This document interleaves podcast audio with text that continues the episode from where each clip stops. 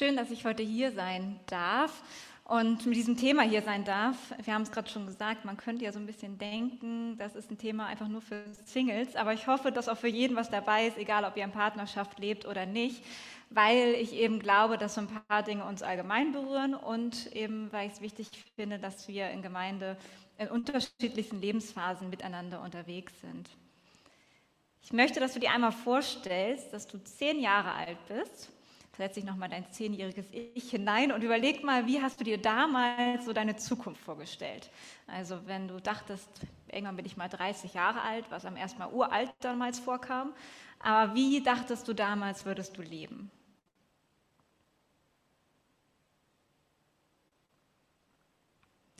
Bei mir war das auf jeden Fall so, dass ich dachte, ich bin bestimmt verheiratet, da war ich mir ziemlich sicher vermutlich ein Kind. Auf jeden Fall habe ich das Leben voll im Griff. Ich weiß, was ich beruflich mache. Ich weiß, ich bin halt so richtig erwachsen und weiß, wie es so läuft und so.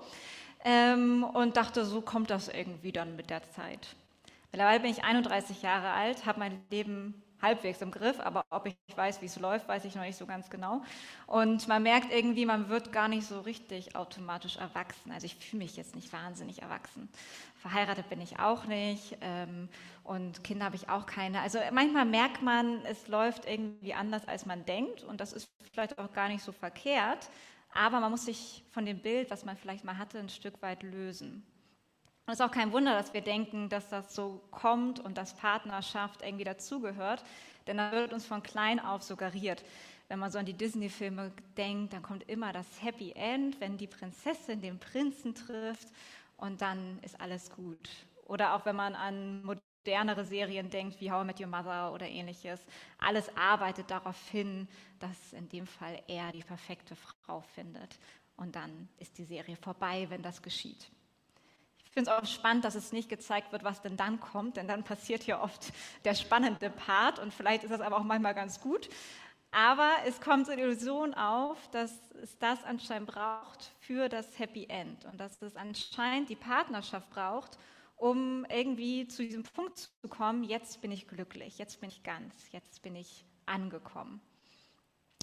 Und manchmal äh, schleicht das, glaube ich, auch bei uns in Gemeinden ein, diese Vorstellung. Und da wollen wir heute ein bisschen drauf gucken. Single sein kann ja sehr ambivalent sein. Und was macht man als gute Predigtvorbereitung? Man googelt. Das habe auch ich getan. Und ich habe einfach nur eingegeben, äh, Single sein, genau, das ist wunderbar. Sind Singles, genau. Ich wollte eigentlich eine andere Frage stellen, sind Singles? Und ihr kennt das vielleicht, wenn hier so die Vorschläge kommen beim Suchen. Das sind so die Top- Suchergebnisse, also Hauptfragen, die gesucht werden. Und ihr könnt schon ein bisschen durchlesen. Erste, der erste Vorschlag war, sind Singles weniger wert? Sind Singles glücklich? Sind Singles unglücklich? Sind Singles egoistisch? Sind Singles einsam und unglücklich? Sind Singles die besseren Überlebenskünstler? Sind Singles gesünder? Sind Singles schlanker? Und dann als letztes, was sind Singles? Ich fand das schon so bezeichnend, dass ich euch diese Suche einfach mal mitgebracht habe, weil es schon so viel von dem zeigt, was in den Köpfen so vorherrscht, wie Singles anscheinend sind. Dass Singles schlanker sind, habe ich persönlich noch nie gehört, aber fand ich eine nette These. Alles andere ist mir auch schon mal begegnet. Der letzte Vorschlag ist, was sind Singles? Und ähm, ganz kurz vorweggegriffen, wenn ich jetzt über Singles spreche, das ist ganz vielfältig. Ich meine damit diejenigen, die noch nie verheiratet waren, die eher jünger sind, diejenigen, die alleinerziehend sind, diejenigen, die vielleicht schon mal verheiratet waren und es nicht mehr sind. Also ähm, all das fällt unter diesen Single-Begriff. Aber was sind Singles? Sind Singles jetzt glücklicher, unglücklicher und vor allen Dingen sind Singles tatsächlich weniger wert? Mich hat gerade die erste Frage erschrocken, denn es zeigt ja, wie häufig das anscheinend gegoogelt wird und dass das wirklich zum Teil in den Köpfen verankert ist.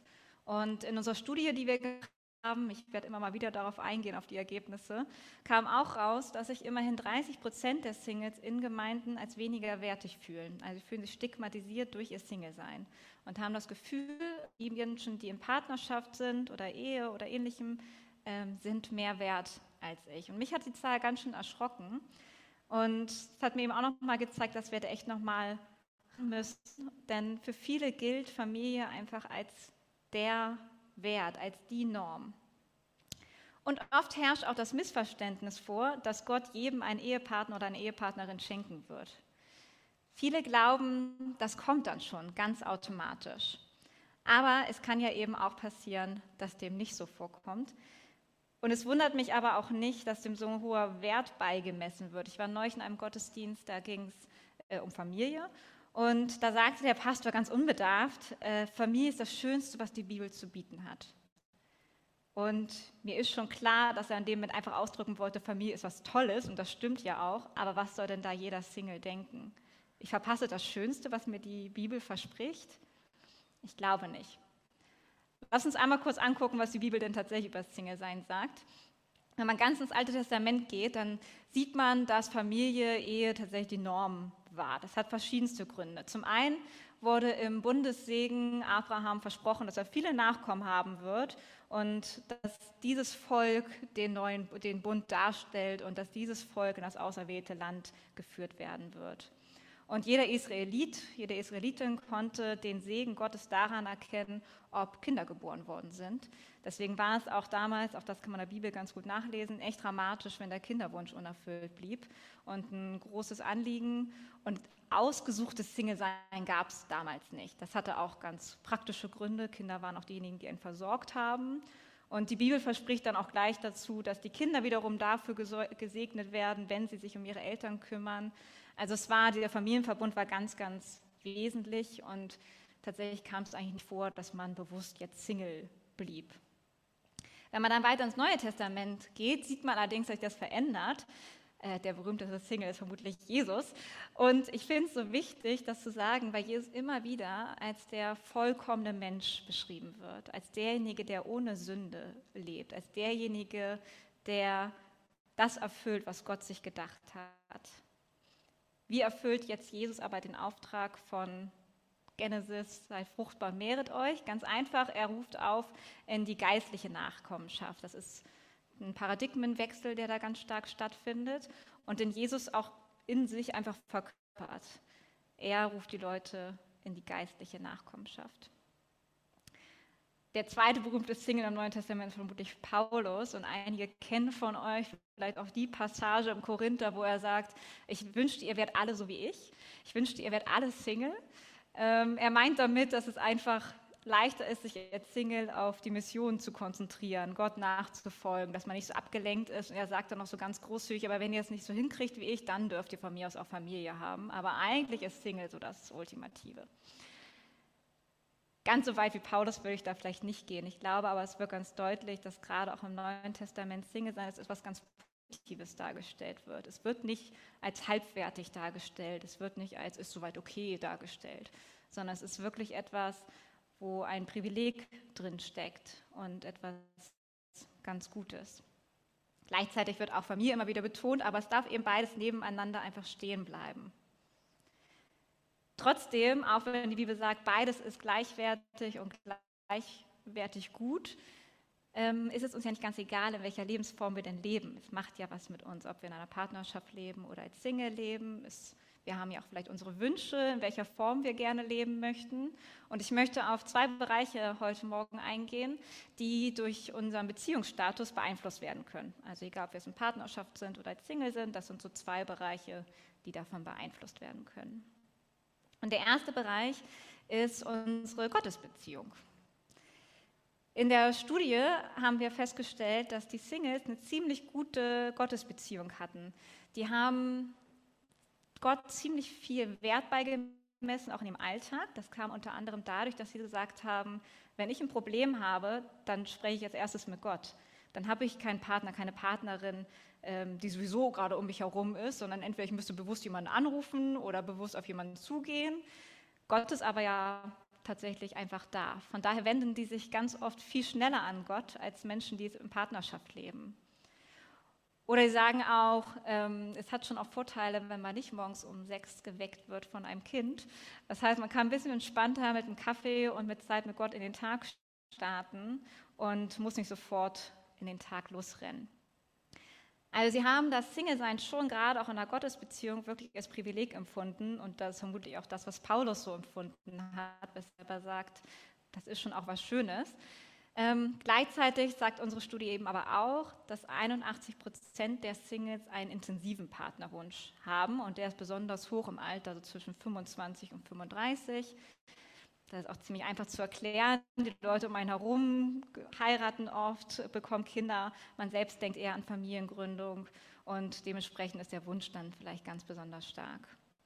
Nur drei Prozent der Singles, die wir befragt haben, und das waren so gut ähm, 3000 Singles, die wir befragt haben, ähm, haben gesagt, dass sie gar keinen Partnerwunsch haben. Bei allen anderen ist der Wunsch schon da. Und neben dem Vorteil, den man hat als Single in der Gottesbeziehung, kann es natürlich auch was mit einem machen, wenn der eigene Wunsch nicht erfüllt wird.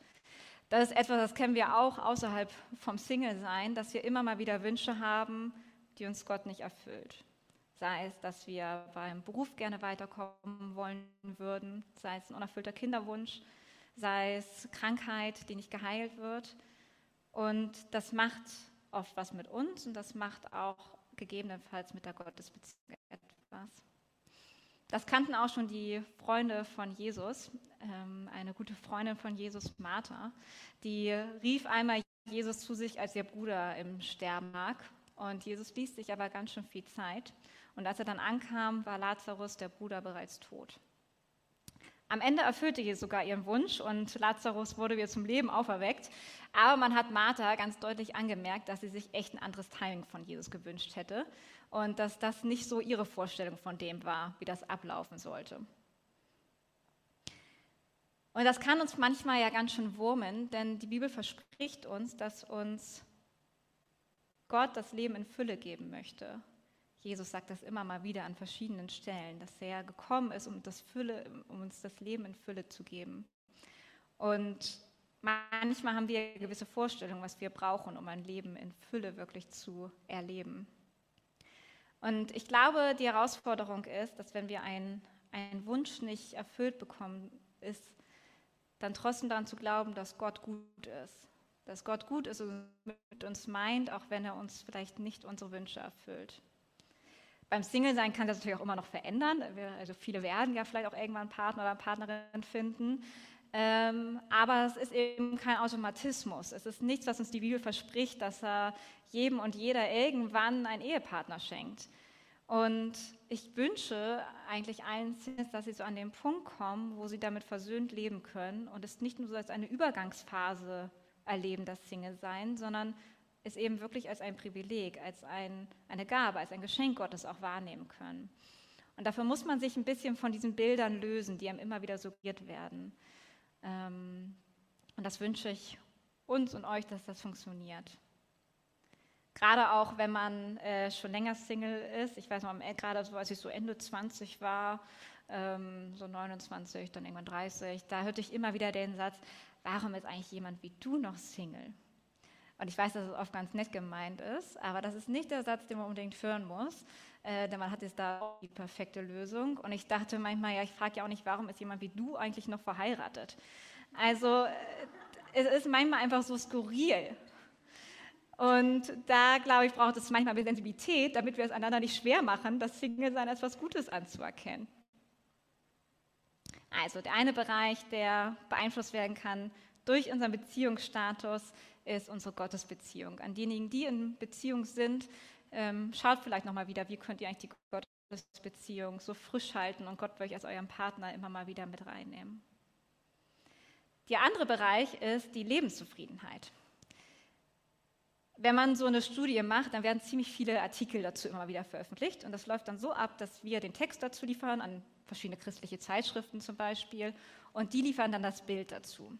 Und ein Ergebnis unserer Studie war, dass die Lebenszufriedenheit der Singles recht hoch ist.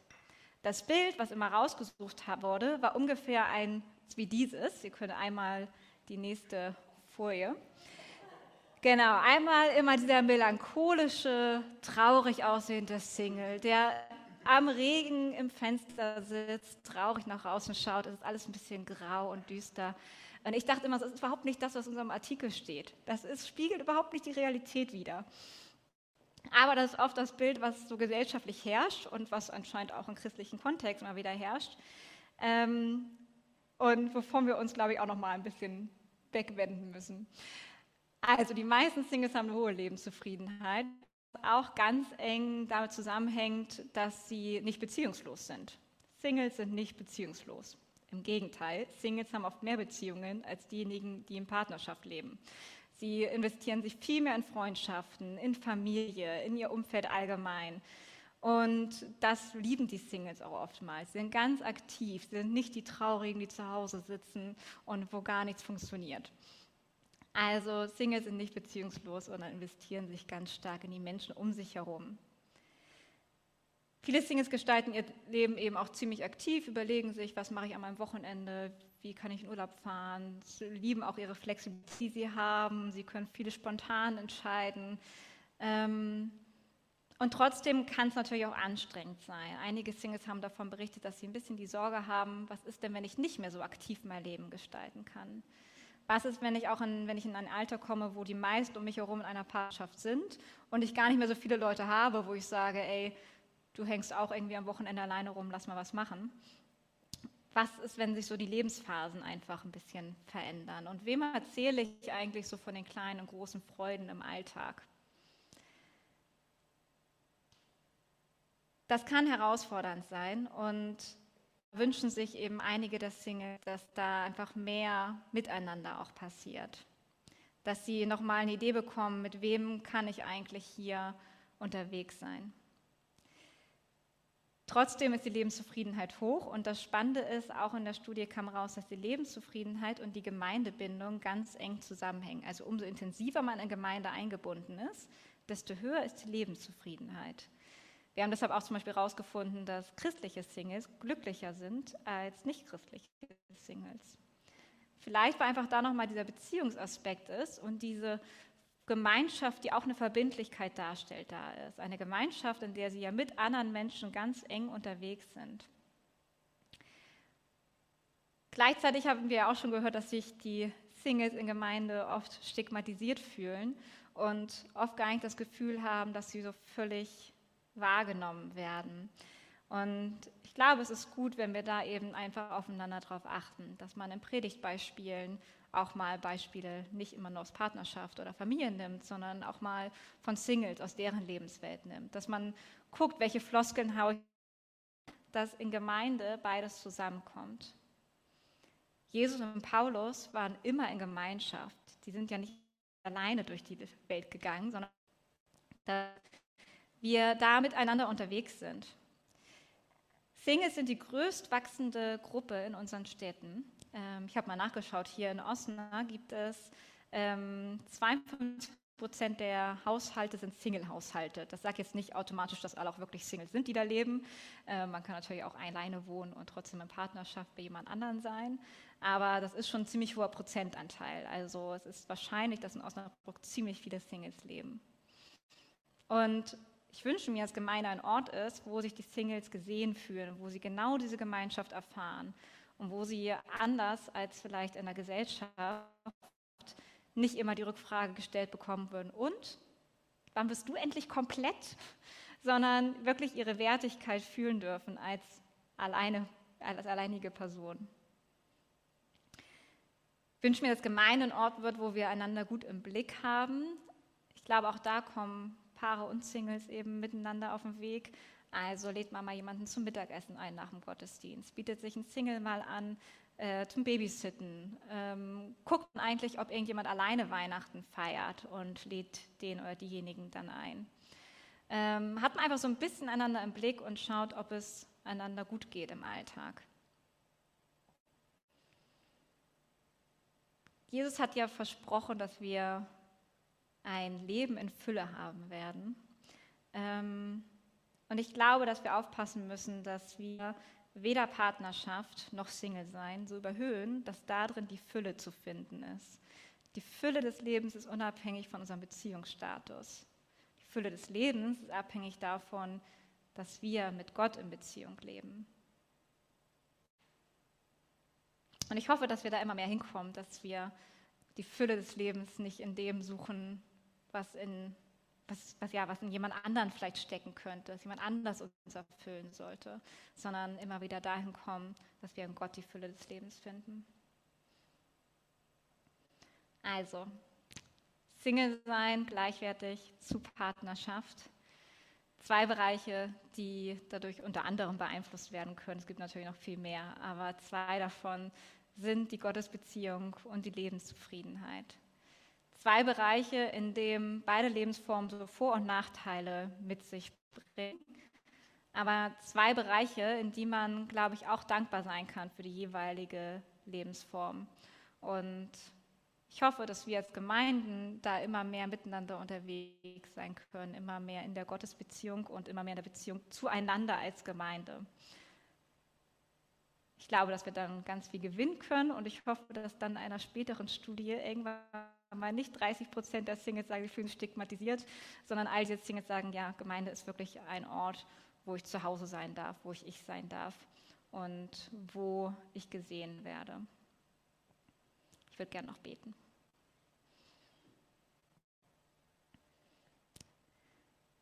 Vater, ich danke dir für Beziehungen. Ich danke dir für Beziehungen in so vielfältiger Weise. Wir danken dir für die Partnerschaften und Familien hier in der Gemeinde. Wir danken dir für Freundschaften, WGs, Kleingruppen und danke für alle Singles hier in der Gemeinde. Danke für all das, was du uns geschenkt hast und wo du dich in unserem Leben zeigst. Danke, dass du der bist, der uns Freude schenkt, der uns das Leben in Fülle schenkt, der auch unsere Bedürfnisse im Blick hat der auch da ist, wenn wir mit unseren Bedürfnissen hadern, wenn wir unsere Wünsche vor dich bringen. Sei du es auch, der uns Liebe zueinander schenkt, der uns hilft, einander im Blick zu haben, miteinander mit Respekt und Offenheit zu begegnen. Danke Gott, dass du derjenige bist, der das bewirkt. Amen.